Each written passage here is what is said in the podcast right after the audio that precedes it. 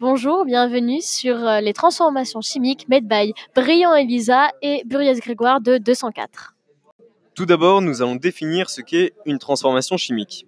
La transformation chimique représente le passage d'un système chimique d'un état initial à un état final. L'état d'un système chimique est défini par les conditions de réalisation de la transformation, température et pression, par les espèces chimiques mises en jeu et les quantités de matière de chacun des espèces chimiques.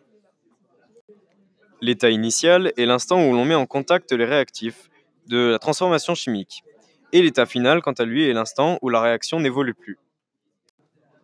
On qualifie de réaction chimique un processus au cours duquel on observe la transformation de certaines espèces chimiques, par exemple les molécules, les atomes ou les ions, en d'autres.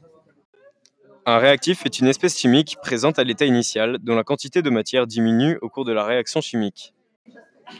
La réaction chimique est un processus qui présente la particularité de conserver intégralement la matière.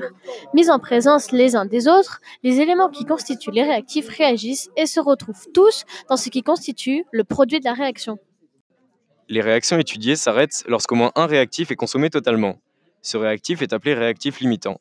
Le ou les autres réactifs sont donc en excès. Une équation chimique, aussi appelée équation bilan ou équation de réaction, traduit sur le papier les réarrangements d'atomes qui ont lieu au cours d'une réaction chimique. Une transformation chimique est donc une réaction chimique qui fait intervenir des réactifs euh, qui euh, se transforment en produits euh, donc au cours de la réaction chimique.